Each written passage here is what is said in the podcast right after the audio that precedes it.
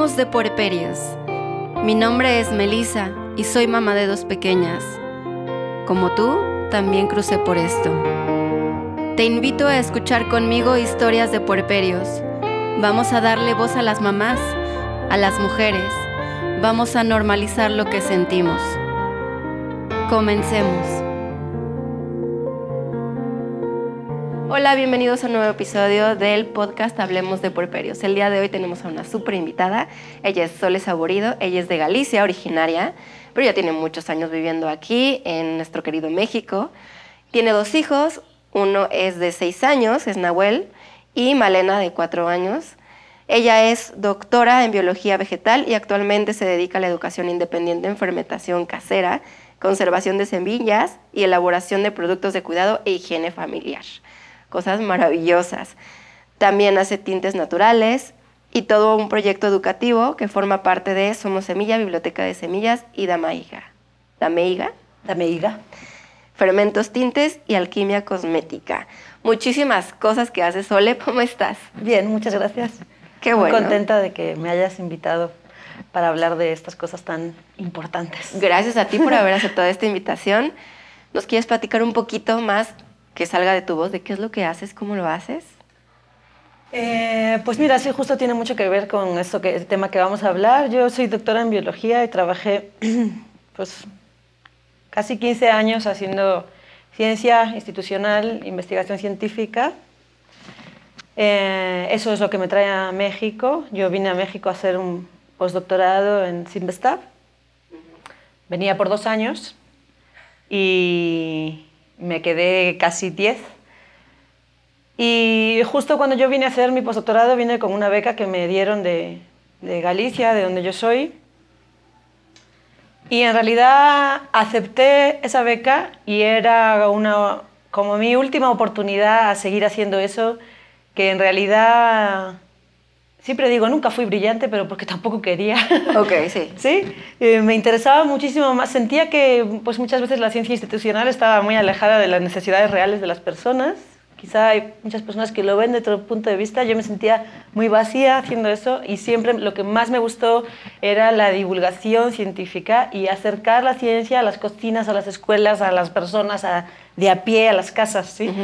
Y justo cuando yo termino mi, mi postdoctorado, decido hacer un stop, porque definitivamente esa última experiencia me dijo, ok, este no es tu lugar, o sea, no le sigas insistiendo, porque parece como que está mal y nos enseñan que está mal tirar la toalla y cambiar, y pues si eso es lo que estudiaste, pues no, yo decidí cambiar y decidí parar y decidí em, hacer cosas que me gustaban mucho Siempre digo que siempre sigo haciendo ciencia y así terminaré, pero porque la ciencia hasta a veces se pone en un pedestal y ciencia es hacer un guiso también, ¿no? Claro. Y, y justo cuando decido esto, por eso también la historia es como interesante, y digo que voy a empezar un camino, no sé qué, me quedo embarazada.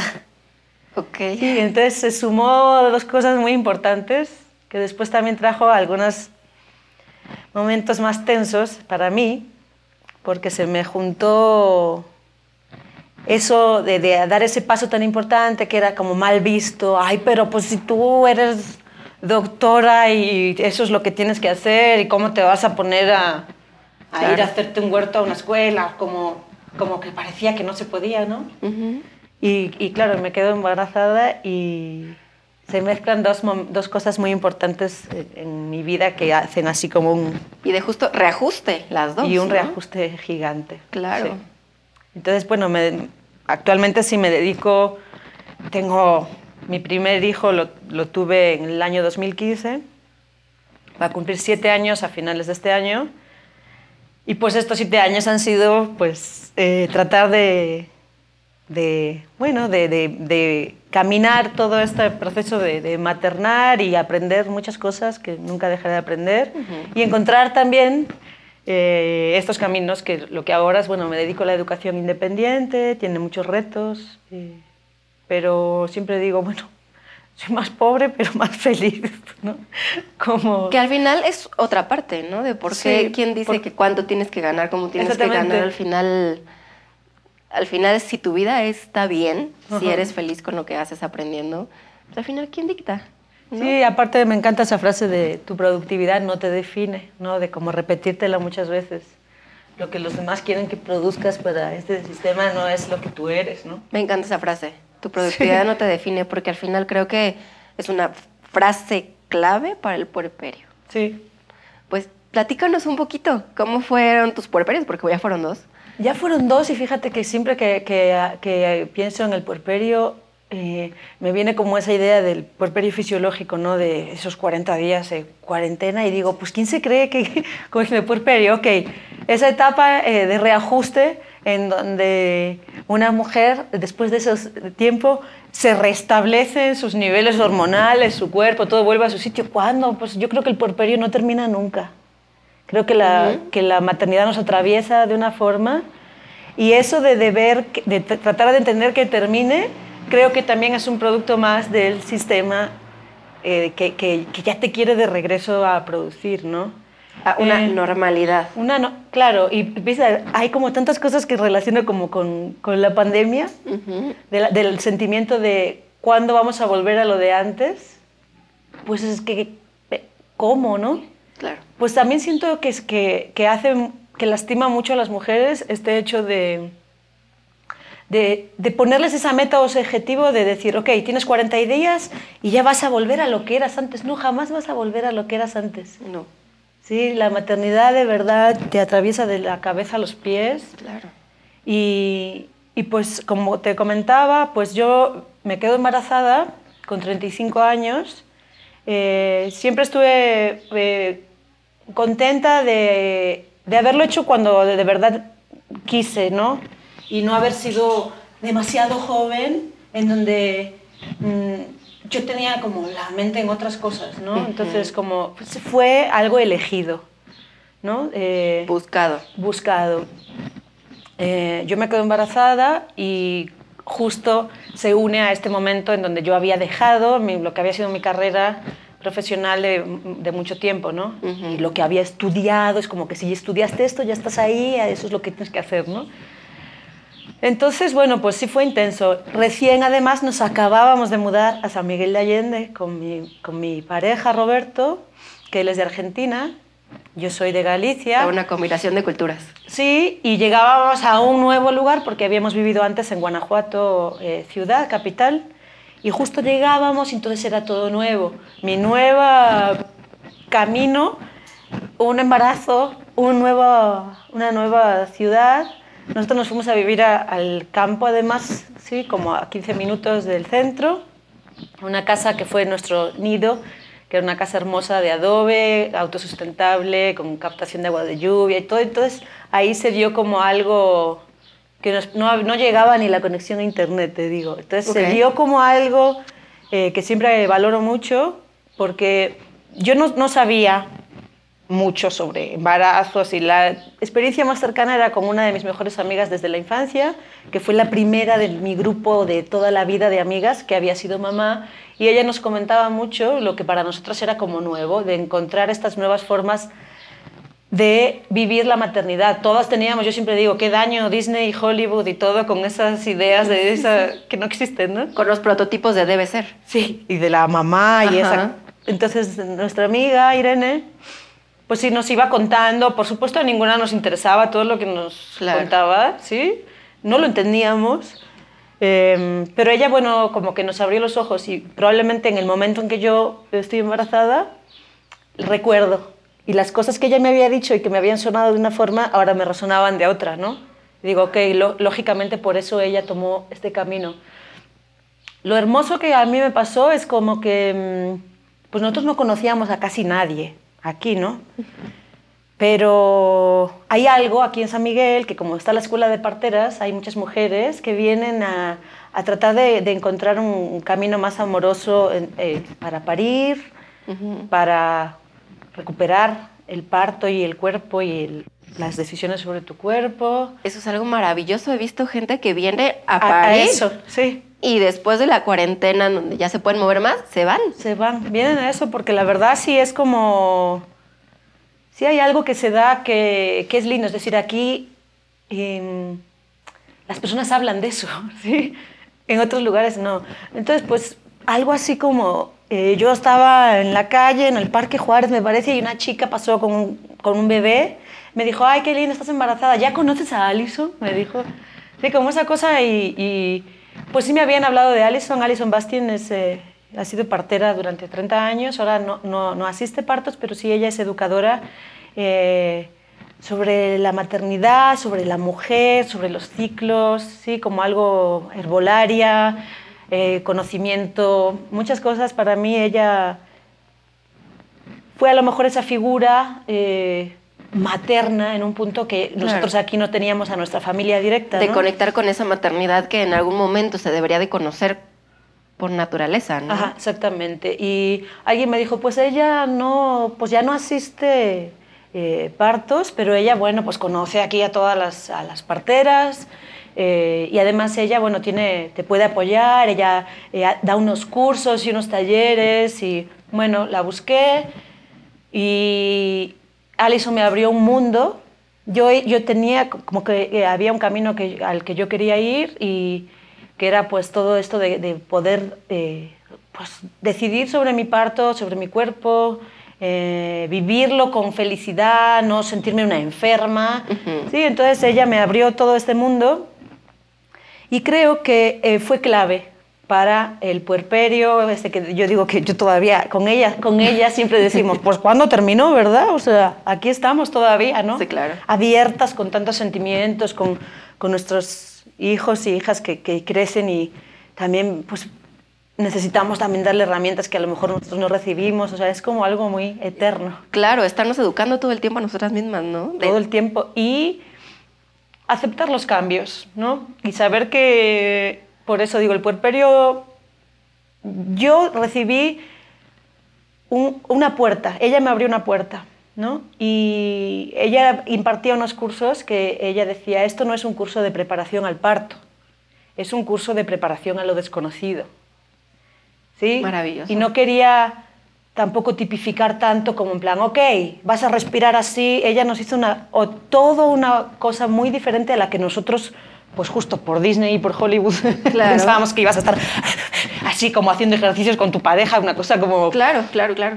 Y ella nos llevó a otro lugar, nos hizo dibujar laberintos, nos hizo pensar en nuestros días, cómo eran ahora, cómo iban a ser después, nos hizo, bueno, como había personas que íbamos con nuestra pareja, había mujeres que, que no tenían una pareja, iban con su mamá o uh -huh, con otra persona uh -huh. y, y, ella nos abrió un mundo y eso me despertó mucha curiosidad. Yo soy muy curiosa y, y, muy autodidacta y entonces yo me puse a investigar y a leer y a buscar cosas alternativas y creo que eso me sirvió un poco porque claro, cuando cuando nace mi hijo Nahuel, que nació en mi casa, eh, con una partera, con mi pareja, eh, después la partera se fue y nosotros pues no tenemos pues a la abuela, a la tía, a los hermanos, Sí, sí. entonces estábamos solos. Y fue una sorpresa, porque por más que sí yo había leído, había leído a Casilda Rodríguez y había leído a, eh, ¿cómo se llama? Laura, no me sale. Ay, ahora ya, ya me voy a acordar. Eh, ¿La que escribió Tu hijo, tu sombra? Sí, la, eh, Laura Goodman, ¿sí? Laura Goodman. Ajá. Sí, el encuentro con la propia sombra. Había leído un poco y entonces decía, wow, esto, esto Disney esto sí no nos lo contó, ¿no? Claro. ¿Qué onda? Sí. O sea, y yo como, bueno, pero pues no, solo vivirlo te pone de verdad en la situación, ¿no? Porque puedes leer muchas cosas, pero solo vivirlo te, te enfrenta con tu propia sombra. Claro. Entonces nosotros estábamos como muy solitos pero a la vez tampoco nunca hemos sentido como en plan, ay, qué solos hemos estado, porque uno toma decisiones. Nosotros decidimos tener aquí a nuestro hijo y después a nuestra hija, pues nos podríamos haber ido, ¿no? Pero decidimos hacerlo así. Entonces aceptamos eso. Claro, aunque las mismas decisiones no eximen de sentir lo que sientes. Exactamente. Entonces, pero por eso digo, y todo el mundo decía, ustedes están muy solos, decíamos, pues sí, pero no lo sentimos como algo que nos esté lastimando, ¿no? Claro. Pues claro que podría haber sido distinto en otra situación, pero pues nunca lo sabremos. Aparte, no sé, digo, tú estando aquí sin familia cercana, ¿no sentiste como abrazo de la comodidad? Claro, exactamente. Justo eh, pues nosotros eso, estábamos, eh, no conocíamos tanta gente todavía, porque ahora ya te voy a contar la diferencia en mis dos purperios, ¿no? cuando ya después nace Malena, casi dos años y medio después, pero cuando nace Nahuel, pues sí estábamos como los dos y entendiendo algo en donde pues sí, por mucho que tuvieras tú preparado o leído así, bueno, pues era nuevo, ¿no? Yo recuerdo que decía, wow, es cierto, ahora, y me venían las frases de mi amiga esta que había sido la pionera en las amigas, donde nadie entendía eso, decíamos, y decíamos, qué exagerada, ¿no? Cuando ella decía, es que no me, puedo, no me he podido bañar en tres días, eh, y decíamos, wow, no exageraba, como qué intensidad lo que es eh, sostener, cuidar, ¿no? Y, que, y bueno, y también ahí una decide para dónde quiere ir, si quiere sufrir o si quiere seguir encontrando, es decir, abrir, entregarse y encontrar todo eso que está tapado por la... Y esto que dices es importantísimo porque el sufrir, o sea, el sufrir puede sufrir en cualquier lado. Hay mujeres que deciden, este niño va a la guardería y yo así soy muy feliz. Claro. Hay mujeres que dicen, yo no soporto que mi hijo esté en la guardería, yo me quedo con él y me aferro con él hasta que diga basta. Pues exactamente. Y así soy feliz, ¿no? Pero el punto es encontrar tu propia felicidad. Y, no la que te están diciendo, que así tiene que ser, exacto. Entonces, pues, yo la verdad eh, me entregué, sí, me entregué mucho. Yo siempre recuerdo que cuando era niña y todas mis amigas, así muy chicas, decían, yo quiero ser mamá. Yo decía, no, no. Pero después sí tuve como el interés y mi interés eh, nacía como de, de algo de decir, yo quiero sentirme una mamífera pariendo, ¿sí? Como quería sentir eso porque como yo estudié biología y me encanta como todos los ciclos, eh, no, me acuerdo que decía, yo quiero vivir eso, pero así eh, completo, ¿no? No quiero que nadie me lo, que me lo quite. Entonces también cuando me vi ahí, em, pues nadie te explica también, que te dice, oye, pues sí, está hermoso la lactancia, pero a veces, bueno, está difícil, porque como no hemos visto, hemos perdido esa capacidad, ¿no? hemos, no, no sabemos, que es algo que me, siempre me impacta mucho. Y incluso muchas veces nuestros pechos eh, pues necesitan, eh, por ejemplo, yo tenía mis pezones hundidos, siempre los tuve así toda mi vida. Y claro, la primera vez que Nahuel se pegó, que Nahuel se pegó pues había que sacar eso y estuvo intenso y tenía sangre. Claro. pero tampoco dije, ok, o sea, yo, y digo, siempre digo, es que no significa que, ok, tienes que sufrir y darle igual, no, tienes que hacer lo que deseas. Yo dije, yo quiero curarme, quiero encontrar la forma, me quiero asesorar porque yo quiero seguir. Y no era como decir, ay, pero si lo estás pasando mal, sí, pero es una cosa física, digo, pues acabo de abrirme y parir a este bebé. Esto se quedaba como algo de menor importancia y digo, se va a sanar. Necesita, necesito, entonces tuve esas cosas en, mi, en, mis primeros días como intensas, pues, pues de, pero como que encontré apoyo con la partera, con mi amiga Alison, encontré contención, ¿no? y, y, sí, como que, pues claro, eh, estábamos a full ¿sí? Y, y, yo había, como te digo, había dado ese salto, estaba haciendo tintes naturales, no sé qué, pero de repente ya que nació el bebé, pues ya no había mucha más cosa que yo pudiera hacer. Claro. Mi esposo es también independiente, es artista, eh, hace joyería de autor y, y, digo, así es, había que generar ingresos, ¿sí? Claro. Entonces... Eh, pues hicimos ese acuerdo. ¿A quién necesitaba el bebé básicamente al principio? A mí. Entonces él se iba mucho rato, pero eh, siempre que es un acuerdo establecido, está bien. Es decir, nosotros estábamos haciendo lo mejor que podíamos como equipo. Y ahí es donde siempre digo también que, que maternar es eh, siempre, ¿no? La, maternidad, los cuidados al centro. Eh, es algo comunitario. es, es, es, la sociedad la que no nos apoya, no es, no, o sea, no, no es durísimo tener que estar siempre hasta arriba y no poder sentir placer maternando porque eh, esos estándares sociales... Híjole, esto que dices me parece maravilloso porque es como, de verdad, le estás diciendo a las mujeres, y creo que es algo básico, las que están fallando no son ustedes, las que están locas no son ustedes, la sociedad es la que está fallando. Sí, nos está dejando solas. Exacto, al no dar esta contención, este piso donde podamos pisar y sentirnos bien y sentirnos tranquilas haciendo lo que, digamos, naturalmente o queremos hacer. Si alguien dice, yo quiero trabajar, está bien, pero si alguien dice, yo quiero quedarme con mi bebé, quiero maternar, ¿por qué se tiene que sentir mal? ¿Y por qué es, es algo que pasa mucho. Las mujeres se sienten bien mal por tener que regresar a trabajar por muchas razones. Porque dejan al bebé, porque si no regresan a trabajar no van a tener dinero propio. Y el no tener dinero propio implica que a lo mejor alguien les va a contar el peso por peso, ¿no? La violencia económica, ¿no? Entonces, tienen que escoger. Ese es un tema amplio y que siento que es una de, de las cosas que, que más lastiman ¿sí? en, ese eh, momento inicial en donde pues exactamente estás eh, te adentras a algo desconocido y parece que cualquier decisión que tomas está mal vista. Si te quieres quedar a maternar porque eh, realmente es lo más bonito que le puedes dar a tu bebé. Y a ti misma. y a ti misma y a tu familia y a tu entorno y a tu comunidad, porque estás criando a los adultos del futuro. O sea, nada va a cambiar nunca si no ponemos todo esto en el centro. Totalmente. ¿Sí?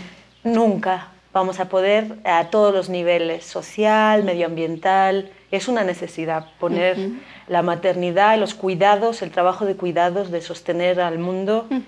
Eh, como no están remunerados, parece que, son, que no existen, ¿no? Y todo el trabajo invisible que las mujeres hacen, o que no importan. Y pues de, la vida viene de ahí, digo. Entonces está mal. Me dice, ¿te quedaste ahí? Dice, claro, ahí está, todo el día, sin hacer nada. Acostada. Acostada. Sí. ¿Quieres volver a trabajar? ¡Ah! ¡Qué madre desapegada! Mira, y generalmente nadie está contento con nada. Por eso yo siempre he dicho como, no escuches, la verdad. Me dice, ay, ¿qué consejo me darías? Ninguno. que los consejos no existen. Como diciendo, te puedo contar mi experiencia. Y de ahí puedes rescatar lo que, te, lo que a lo mejor ahora no te sirva y después, como lo que yo decía de mi amiga, te va a resonar y te vas a abrir los ojos en plan, ¡Ah! claro, aquella frase que me dijo, mira, ahora sí la puedo usar, ¿no? como siento que casi todo lo que te digan no sé, va a estar tan, va a depender tanto de la vivencia propia.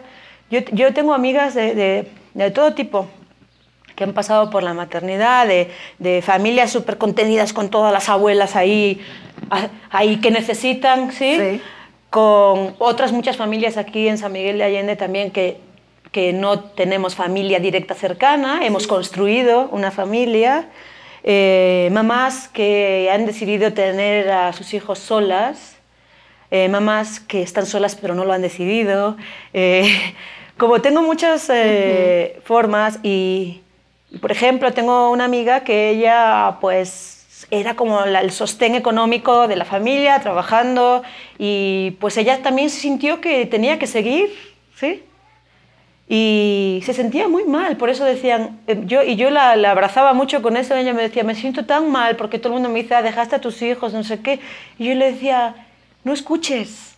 Es decir, todo está tan pintadito de rosa que, que lastima. Y yo le digo, no escuches, es decir, haz las cosas de, verdad con el corazón abierto, tú lo estás haciendo porque, eh, pues, estás arrastrada por esa sociedad. Todas lo estamos claro. desde muchos ángulos. Claro. Y porque tú en realidad así estás cuidando, quieres cuidar así a, tu familia, ¿no? Entonces... Y es una necesidad o, un... Pues sí, un deseo interno de decir, así mis hijos van a estar bien. Exactamente. ¿Qué es lo que quieres? sí.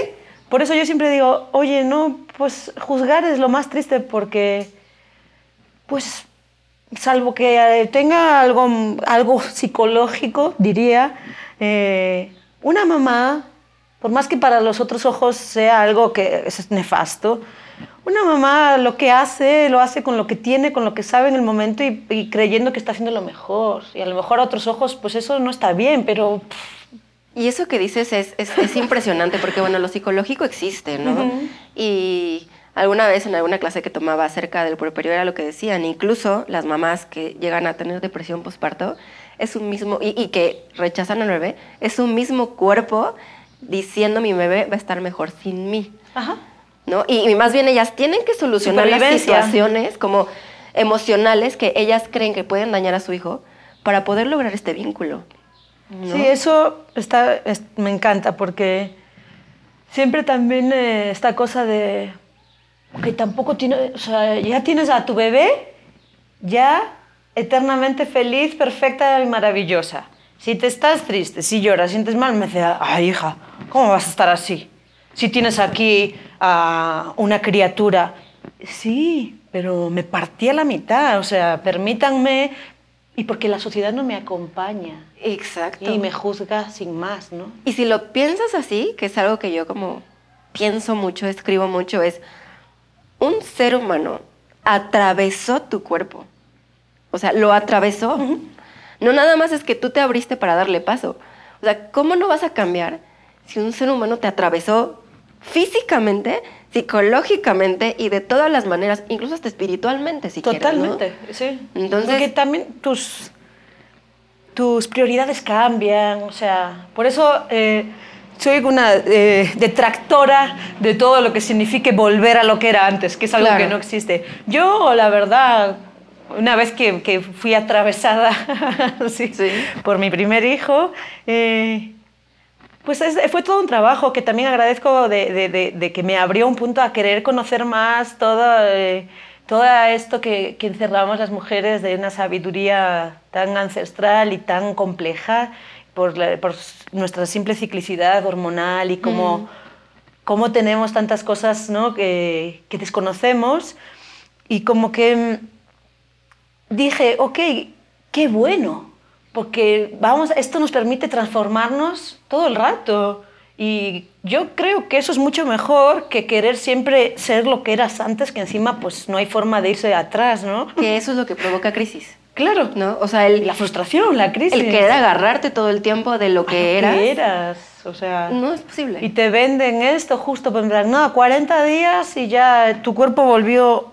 Pero mi cuerpo, ¿cómo va a volver si.? si Sí, pues ¿no? de dónde yo, yo sí quiero que cambie, que se transforme, porque también eh, nuestra mente y nuestra forma de relacionarlos, relacionarnos con nuestro entorno, pues también cambia y está bueno, ¿no? Ujú. cuando, cuando, o sea, yo viví así mucho, lo que me- a mí me ayudó, por ejemplo, mucho en mi puerperio con, con esto que te digo, de que Robert pues tenía que salir mucho a trabajar, yo estaba mucho ahí en la casa, soy una persona activa, Ujú. eh, yo me lo, me lo cargaba, ¿no? Yo siempre porté a, mi, a mis hijos Sí. hasta que ya no podía con ellos, incluso a los dos cuando nació mi hija, a mi hija adelante y a mi hijo atrás. Todo el mundo me decía, ay, mujer, qué sacrificada, pero ¿para qué haces eso? Eh, pues ponlo en una silla. Yo decía, pues hasta esto también me van a opinar. Como diciendo, qué incapacidad de entender. Pues la verdad, o sea, yo lo pongo a mi hijo y ese, el corazón que él fue su primer eh, música que escuchó ahí dentro, Es lo que lo sigue calma. escuchando y, y luego como empecé a aprender muchas cosas, ¿por qué les damos a los bebés estos golpecitos para que se calmen? Pues nada más lo estás llevando a recordar aquel latido en, en la zona feliz cuando estaban nadando ahí en tus aguas, ¿no? Sí, claro. Entonces yo lo, lo porteaba y con eso yo podía cocinar, podía hacer las cosas que en ese momento pues sí necesitaba hacerlas yo. Y eso me, me- me animó mucho a salir. Sí, entonces pues me, lo sentía todo muy fácil y aparte, bueno, me imaginaba con un carrito aquí en estas calles de empedrado y eh, me sacaba de mis casillas, ¿no? Entonces eso yo siento que me ayudó mucho y ahí yo iba caminando y quiere tomar teta, pues ahí le daba en la... Sí, eh, me sorprendió mucho eh, cómo la gente... Aquí en San Miguel, pues quizá, eh, justo por lo que hablábamos, todo el mundo estaba más abierto, pero sí como que en algún momento me han dicho tápate o así por darle la teta como, pues, Sí, no. como estas cosas como un poco ridículas, ¿no? Del El- mismísimo sistema también, ¿no? Claro. Aquí en San Miguel creo que en ese sentido las mujeres estamos como bastante abiertas y estamos bastante protegidas del Sí. que dirán. O sea, hace poquito en, una reunión de mamás con bebés en un restaurante, algo le dijeron a la dueña del restaurante. Ay, creo que la vez pasada a tal persona le dijeron que, que no. Aquí en mi restaurante nadie le va a decir nada a las mamás. Es más, si todas se quieren subir las, la Sí. playera y sacar las tetas y darle a sus hijos, lo hacen, ¿no? Sí, Y, aquí, y a mí me avisan, y si me avisan, esa persona no vuelve a entrar, ¿no? O sea, estamos muy cubiertas, muy protegidas. Hay una sociedad que nos sostiene. Sí. Pero no pasa en todos lados. No, no pasa en todos de hecho, lados. en la mayoría de los lugares no pasa. No. Eh, por eso digo, aquí hay algo que, que sí te acompaña, ¿no? Cuando yo, eh, la verdad, después, eh, bueno, yo siempre hemos estado como muy cerca con Nahuel. eh, yo decidí permitirme sentir ese momento y tenerlo conmigo. Nahuel, la primera vez que entró a una escuela o a algún lugar fue con tres años. Entonces, esos tres primeros años eh, estuvo con nosotros, ¿no? Y mucho conmigo. Y así lo decidimos como familia, ¿no? Como que eso era lo mejor, salvo todas, imagínate las opiniones, ¿no?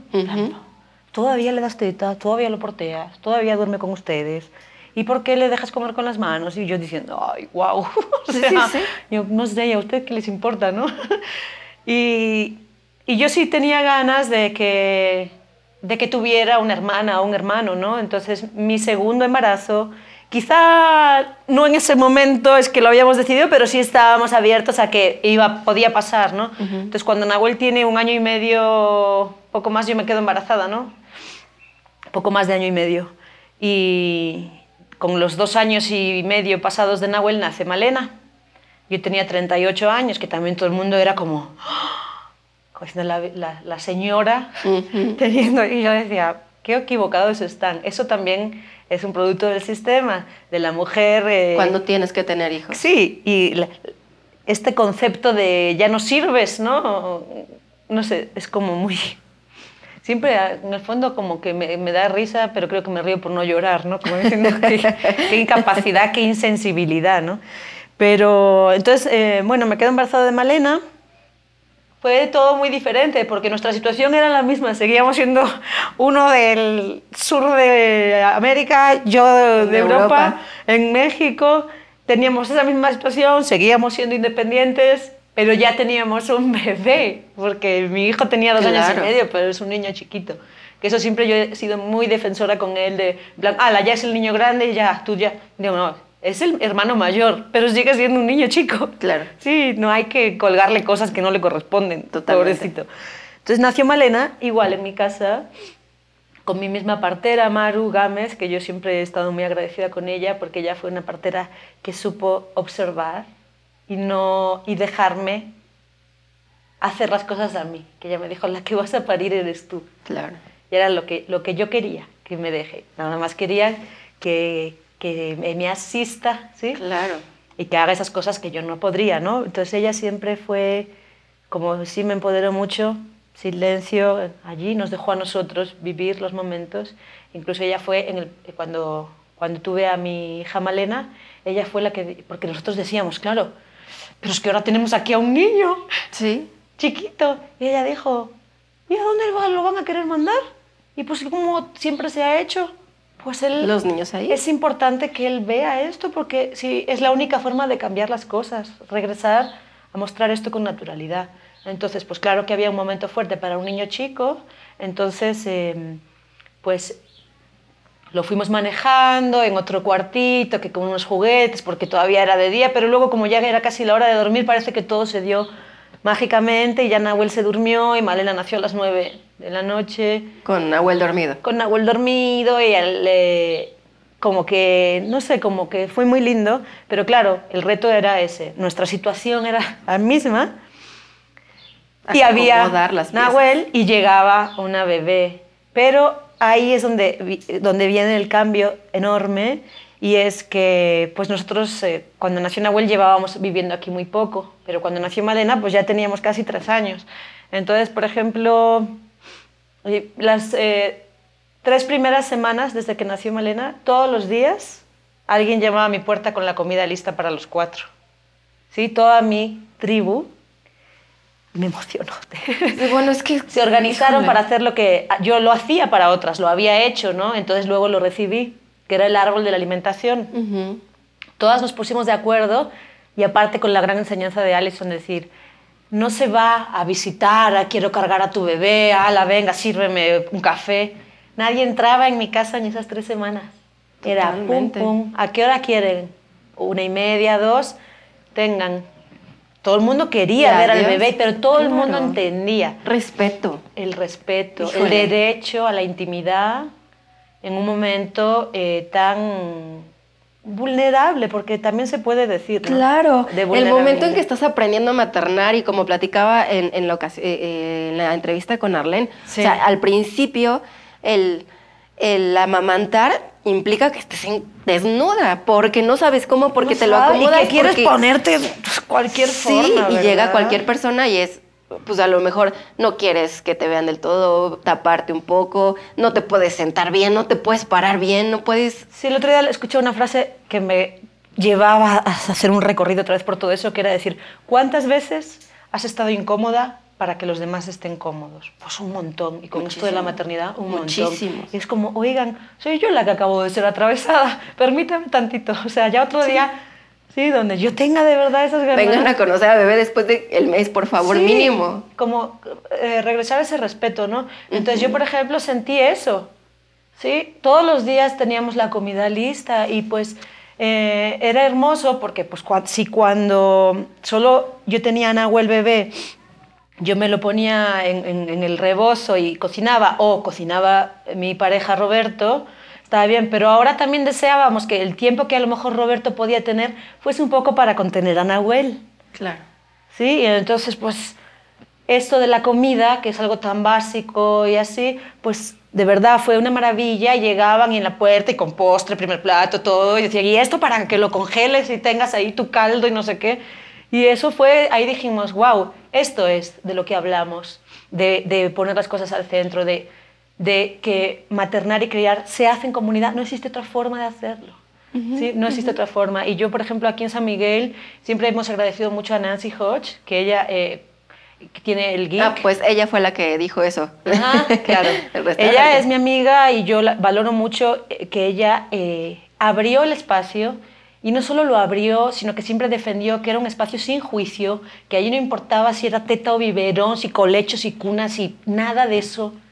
Siempre se promovió el respeto, el apoyo y era muy chistoso porque era como una estaba ahí todas las semanas en su casa creyendo que era la única que estaba sufriendo estas cosas tan locas y llegabas y nos reíamos decíamos, bueno, mira, siempre hay una que está peor. Híjole. Sí, sí, sí. y sí, te sí, ibas sí, un poco aliviado a tu casa, ¿no? Que justo esto, todo esto que dices, independientemente de aquí, que hay una comunidad muy bonita, Mm. es algo que muchas mujeres no han vivido con todo lo de la No. pandemia, ¿no? No, lo, claro, eso también, imagínate.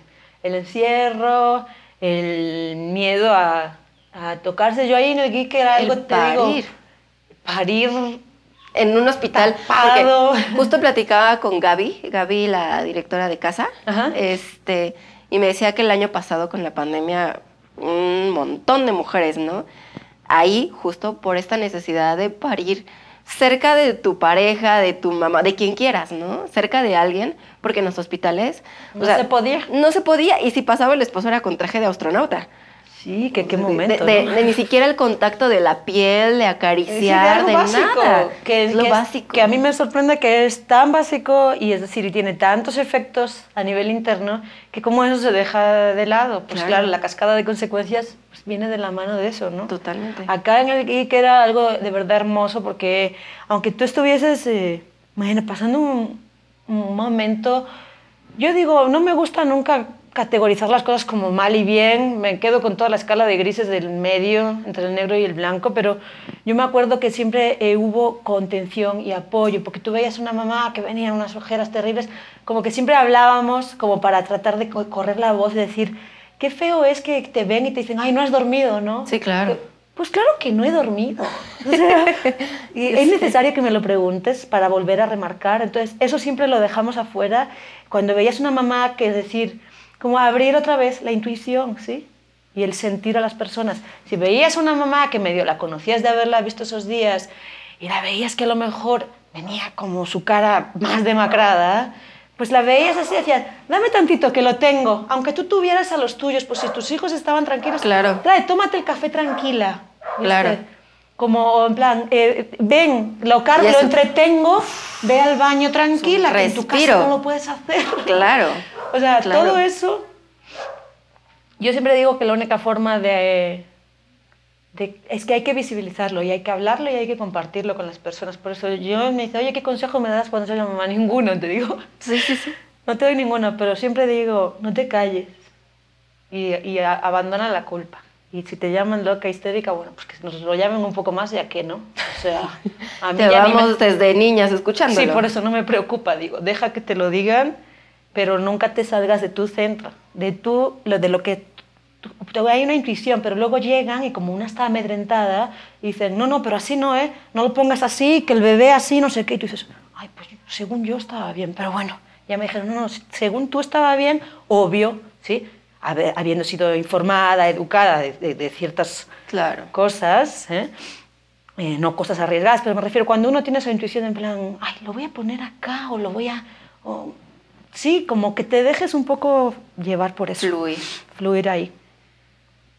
Te quisiera hacer unas preguntas. Bueno, me gustaría saber, digo, ya, ya me dijiste y creo que contestaste algunas de ellas eh, este, durante todo lo que me platicaste, pero ¿hay algo que te hubiera gustado saber antes? Mm, pues mira, la verdad creo que por más que, o sea, creo que no hay nada que pudiera haber sabido antes. Por eso mismo, porque quizá todas las lecturas que, que hice o lo que me habían contado otras mujeres o así, yo lo recibí de una forma que en ese momento como que no me decía nada, como que nada más el haber eh, vivido eso y sí siempre como muy abierta y, y entregada a sentir el momento y dejando un poco de lado las opiniones externas. Eh, porque si te digo como en plan, me hubiera gustado saber que era una- que la sombra iba a aparecer y te iba, no sé qué, pues no, porque la sombra forma parte de nosotros, es decir, y que no sé si lo que a mí lo que me hizo fue como despertarme un poco eh, una vez que empecé y no y no el primer mes, sino te digo estos últimos casi siete años que tengo de Ujú. ser mamá, sigo aprendiendo, sigo entendiendo la injusticia social que hay con este tema, sigo entendiendo la injusticia que hay hacia las mujeres, Ujú. cómo hemos sido calladas y eh, desarraigadas y robadas de todas estas cosas. Entonces, si eso me lo hubieran dicho antes, Sí. creo que no me hubiera dicho nada, porque yo necesitaba pasar por ahí, ¿no?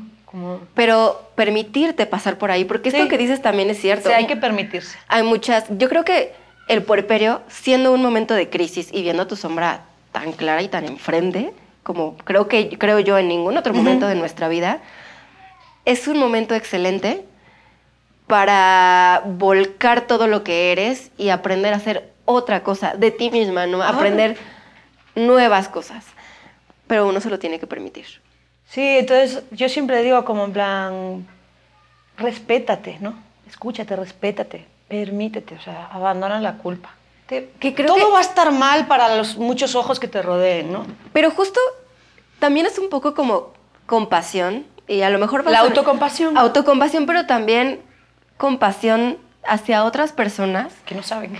No saben, pero deja de que no saben. O sea, muchas veces otras mujeres te dicen cosas porque Mm. ellas todo el tiempo las señalaron, las juzgaron, les hicieron y al final a veces ni siquiera es su intención, pero es lo que saben hacer. Saben violentar porque fueron no se, violentadas. no se permitieron, como mencionabas, no se No se permitieron, permitieron ese sentir de una forma pura, ¿no? Pero si lo ves así como compasión a esa otra persona que no tuvo la oportunidad, que no lo que sea, también entiendes que eso no te toca a ti. No. Eso es de ellos y lo que te vayan a decir no es tuyo.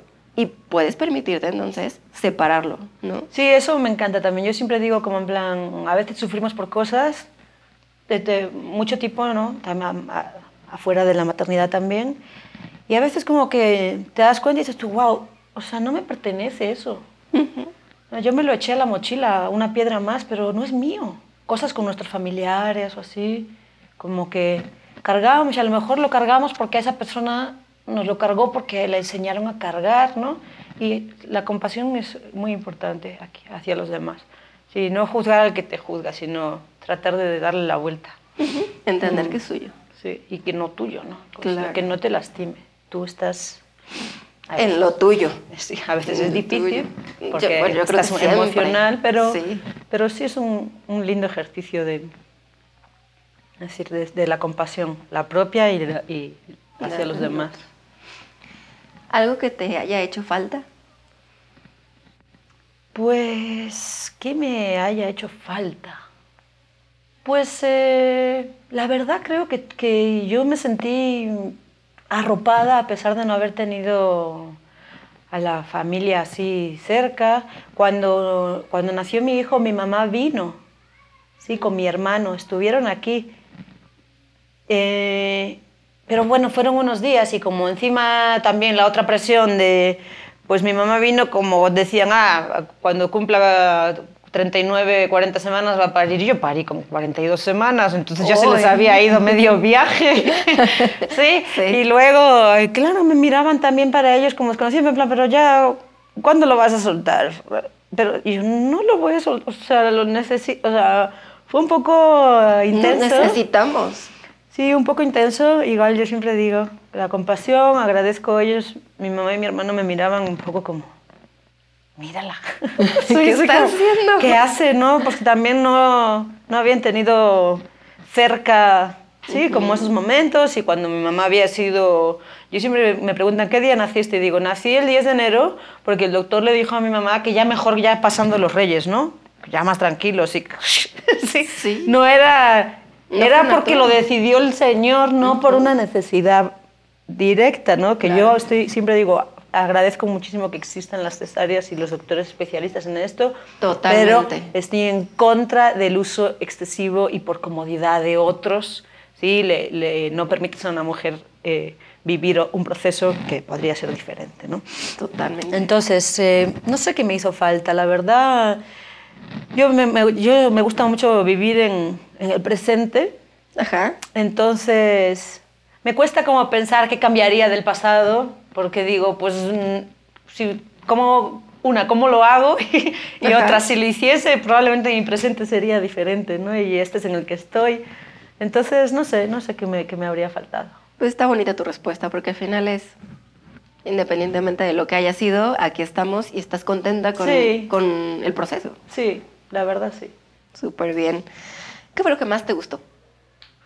Pues eso, yo creo que lo, lo que te comentaba de, de esa vivencia como mamífera, ¿sí? de haber sentido... Yo recordaba que cuando habíamos tomado los cursos con Alison, Alison nos hablaba de, en vez de hablarnos de contracciones y tal, nos decía que íbamos a subirnos a un viaje por el río, que iba a terminar en una gran cascada al vacío, ¿no? y que en esa barca, en esa barca en la que te ibas a subir, que eso sería cuando empiezas a entras en, la labor de parto, te subías en una barca donde ahí estaba tu pareja o la gente que te acompañaba aquí contigo en la orilla, pero ahí de repente tú te subías a la barca y la habitación así. Porque por más que esa compañía estaba, esto se iba a ir, ¿no? Entonces te ibas a navegar por ese barco, en todo se iba a poner cada vez un poquito más revuelto hasta que ibas a caerte en una cascada al final. Y cuando llegabas a la cascada había un gran lago de calma donde otra vez estaban esperándote. ¿Sí? Tu compañero. Sí, sí, pero atraviesa sola. Qué, qué, qué, bonito. Y era hermoso. Y la verdad, yo cuando me puse de parto, fui capaz de irme al río. Sí, siempre se lo recuerdo a ella. Yo como que hice todo un trabajo. Mi parto no, no fue larguísimo, son como seis horas en total, no, no fue una cosa... Pues sí, eh, sí experimenté muchísimo dolor. Eh, siempre me han dicho, o, sí tengo como un umbral alto al, al, dolor, pero pues sí, wow, ¿no? Era como algo muy, muy, muy intenso y yo me permití ser y tirarme al piso y poner de cabeza y quitarme toda la ropa y que me diese exactamente igual todo, no nada de de guardar las formas. Sí, no, dejarte, liberarte. y, y, cuando nació mi hijo también, o sea, yo creo que lo que más me gustó fue que me permití eh, atravesar eso. Y que me permití sentirme triste y, y, analizar la tristeza sin sentirme culpable de estar triste. Obvio, a momentos, ¿no? Que también decía, y justo, por ejemplo, como yo te decía, había dejado mi carrera y, de repente era mamá y de repente pues a veces sí me venía la sociedad a decirme, ¿y ahora qué hacer? y mira, y tienes un bebé y no lo puedes dejar y tu trabajo, o sea, como a veces eso, pero yo, yo fui muy feliz como permitiéndome tirarme ahí en la cama, darle la teta, dormirse él, dormirme yo con él, como siempre recuerdo algo que, que me encantó de, de, esa sensación de el hambre y la sed tan vital y hermosa que yo tenía cuando, sobre todo cuando paría mi primer hijo. Tomaba agua con una con una, o sea, me sentía tan bien tomando, cuando tomaba agua, cuando comía algo, era como, wow, o sea, creo que es la vez en mi vida donde yo sentí más agradecida eso por, por beber agua, por, por comer, frutas. Y llegaba Roberto y decía, pero no había traído ayer un, un kilo de yogur y no sé qué, y yo, me lo comí. claro. y él como diciendo, pero ¿quién más vive acá? ¿Viste? Y yo, lo siento, me lo comí, estoy súper feliz y me preparaba aquellos bowls de fruta con yogur y era como, wow. O sea, sí, la verdad, eso lo gocé mucho. Muchísimo. Qué bárbaro. Ay, ¿lo que menos te gustó? No sé lo que menos me gustó... Mmm, bueno, quizá un poco, pues esto que veníamos a, eh, hablando de, pues una diciendo, wow, o sea, acabo de atravesar esto, estoy reconociendo a la nueva mujer que soy, eh, mira lo que hice, ¿no? O sea, sí. Eh, pero claro, eh, pues también vas cayendo, ¿no? Y vas siendo con todo lo que te juzga de tu entorno y cuando de repente eso que nadie te había contado y aunque te lo contara no sé qué, de repente sentir cómo ya no puedes de verdad ni bañarte, ni ir al baño, ni, y quieres pensar y, y tu mente está como tan volada para que estés ahí, que eso como me dejaba un poco parada, ¿no? Como en plan, no puedo, no puedo. Y, y la verdad también hasta ahí siento que, que, aprendí como a transformar un poco eso porque todo el mundo decía, no, es que te roban tu tiempo, te roban tu tiempo. Y luego al final dije, oye, no voy a decir que me lo roban, ¿no? Es lo mismo como debemos dejar de pensar en, en que si piensas que, te, que, tus bebés te están robando tiempo es porque sigues con la idea de que quieres volver a ser la que eras antes, con plan. Claro. No, no, no te roban porque tú tienes que transformarte, tienes que trasladarte de la doncella a la madre, ese uh -huh. salto que nos cuesta muchísimo a ciertas generaciones. Yo tengo 42 años y como con todas mis amigas y así, que hemos sido mamás más tarde, después de los 30, como hay esa de eterna, estamos clavadas en el arquetipo de la doncella, de la niña, de la juventud, ¿no? Uh -huh. Y asumir a la madre, pues a veces es intenso, pero... Sí, es un duelo. Es un duelo, es un duelo. Y yo todavía, por ejemplo, y lo, y lo digo y lo comparto con muchas mujeres, a, actualmente yo sigo mucho con ese duelo.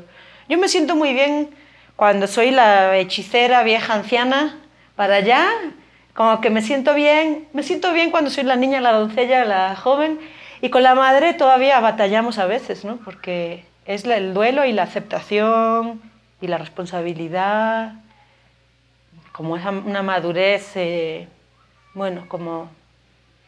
Entonces, bueno, como para retomar eso, lo que, lo que menos me gustó, pues puede ser también como ese encontronazo, sí, como, como que yo fluyendo, pero a la vez ahí como todo diciéndome, ah, no puedo hacer nada, qué horror. No, bueno, ya con un postdoctorado y qué vas a hacer y hasta dónde llegaste y mira y... Y mira, y, y ahora acá, y, pero si tú deberías estar eh, haciendo un trabajo, no sé qué, yo como...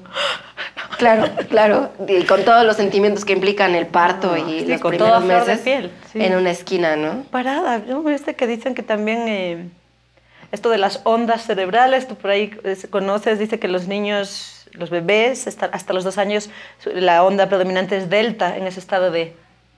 Pero las mamás también están como así. ¿Sí? Y es algo, es, es eh, sabiduría de la naturaleza. Es decir, necesitamos a una mamá que esté un poco volada también, porque si no, le va a venir encima el mundo.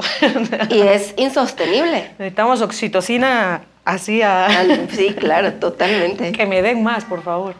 ¿Qué le dirías a una mamá que o está embarazada y va para allá, o está viviendo los primeros meses con su bebé. Que se permita ser, que aproveche para conocerse, que, que confíe en su intuición, que encuentre su tribu, que a veces, pues mira, yo te lo puedo decir que no tenía mi familia de sangre directa, a veces es como que pues si ya tienes a la familia, la familia es la que a lo mejor tú no estás cómoda ahí y se vale. Entonces encuentra tu tribu, donde tú te sientes bien. Que no te importe eh, los radicalismos de darle la teta hasta que vaya a la secundaria, porque no sé qué, ni qué horror dar la... O sea, que no te importe nada. Que te informes, que leas y que hagas de las lecturas y de lo que te informes también algo propio y crítico. Toma lo que te sirve y te resuena y lo que no, no, porque a veces lees y como lo pone allí, como ley. Claro, lo pone allí y estos libros son los señores que saben y me lo tomo y así debe ser, pero yo no lo siento. O sea, no, como siempre, crítica, autocrítica con eso y para el resto de tu vida y que aproveches para aprender y explorar un poco más las maternidades feministas, el mundo del feminismo, lo que ha pasado con las mujeres, por qué se nos roba el parto, por qué como que aproveches, porque no es ninguna mentira, porque se nos roba la maternidad. Y que, que si les resuena todo eso, como que sigan compartiéndolo, corriendo la voz para eh, defender que todo eso debe ir al centro. Y otra cosa que a mí me parece súper importante y es que trates de hacer algo diferente a lo que no te gustó con tus hijos, que creo que solo por ahí, con las niñas, yo siempre se habla mucho de las niñas, necesitamos darles una educación valiosa, menstrual, sexual, de la ciclicidad, de sacar todos esos tabús horribles de la menstruación, dejemos de llamarle regla, vino Andrés. Periodo. Periodo, sí, o, la menopausia como algo, ya no sirves, porque ya no produces lo que queremos, ¿sí? Y de todas maneras, si produces lo que quieres, tampoco estás produciendo y tampoco, sirve. entonces, igual. Que, que eh, profundicemos ahí y que le mostremos eso a las niñas y a los niños. Que enseñemos a los varones que las mujeres no son locas ni histéricas, son cíclicas, que eso tiene muchos poderes y que se pueden oh, utilizar de una forma muy linda. Y creo que la clave está en porque muchas veces digo, los varones van así, es que es lo que han aprendido, ¿sí? Y también es un tabú explicar otra cosa, ¿no? Entonces creo que, la, que como mamás de niñas y de niños tenemos que... Que cuestionarnos de dónde venimos. Cuestionarnos, sí. Para saber qué hay que hacer diferente, ¿no? Si te sentiste mal, como niña, porque al final la maternidad, el inicio de la maternidad es esa conexión con la tu niña y con esa madre que tuviste. Y entonces, ¿ahora qué vas a hacer? ¿No? ¿Te gustó o no te gustó? ¿Por qué sí? ¿Por qué no? ¿Qué cambiarías? ¿Qué no cambiarías? Este pleito que de repente tienen mucho las mamás con las hijas, porque tiene que ver con eso, que, que de repente no permitieron que mamá se abriera, que se permitiera, y pues la hija, como línea directa, lo recibe. Y sí, grandioso eso. Totalmente, me encanta eso de que sí, cuando eres mamá, pues ahí te tienes que, que irte con la niña que eras, ¿no? Y, y ver qué, le faltó a esa niña y por ahí vas a, a llegar a, a, entender qué le faltó a, tu mamá y, y por qué a lo mejor tu mamá fue la mamá que fue y otra vez la compasión quizá no tenía herramientas. También creo que es muy lindo que si yo siempre digo con mis amigas, bueno, pues si una como despierta o descubre algo como muy revelador así de estas cosas tan tapadas de la mujer, compártelo con tus amigas, es decir, compártelo con, con tu mamá, ¿sí? Como que ya somos mamás, ya somos adultas, ¿sí? Entonces, eh, hay que también ver a mamá desde otra hay que ir por otro lado como Totalmente. no como lo subordinado, ¿no? Ni la estructura vertical, sino como mamá. Somos dos mujeres, es decir, ¿cómo viviste tú tu menstruación? ¿Cómo viviste tu sexualidad? ¿Sí? Tus eh, partos. ¿Cómo viviste tus partos? ¿Qué sentiste? ¿Qué... Todo eso... ¿Y cómo te trató papá en esos partos? Porque eso también es importante. Muy importante, sí, la, la parte masculina de tu, de tu familia, de tu círculo, cómo vivió, cómo, cómo, cómo se mostraron frente a eso, es la clave. Ojalá algún día... en eso trabajamos. Encontremos eh, Yo creo que hablar, lo que decimos siempre, visibilizar sin miedo, porque pues, no más estamos contando vivencias y historias, nadie se está inventando nada. Totalmente. Y creo que es la clave para esto. Sole, muchísimas gracias. Gracias a ti. Me encantó la plática, fue muy a gusto, estuvo muy rico y los invito a escuchar un nuevo episodio de Hablemos de Puerperios. Gracias por acompañarme a escuchar esta historia. No te pierdas el siguiente episodio en 15 días. También te invito a seguirme en mis redes sociales. Encuéntrame como Melissa H. Berrones. Y si tú estás pasando por tu puerperio y estás buscando un grupo de apoyo, mándame un DM a mi Instagram para unirte de manera gratuita a mi grupo de Telegram Mujeres en Posparto.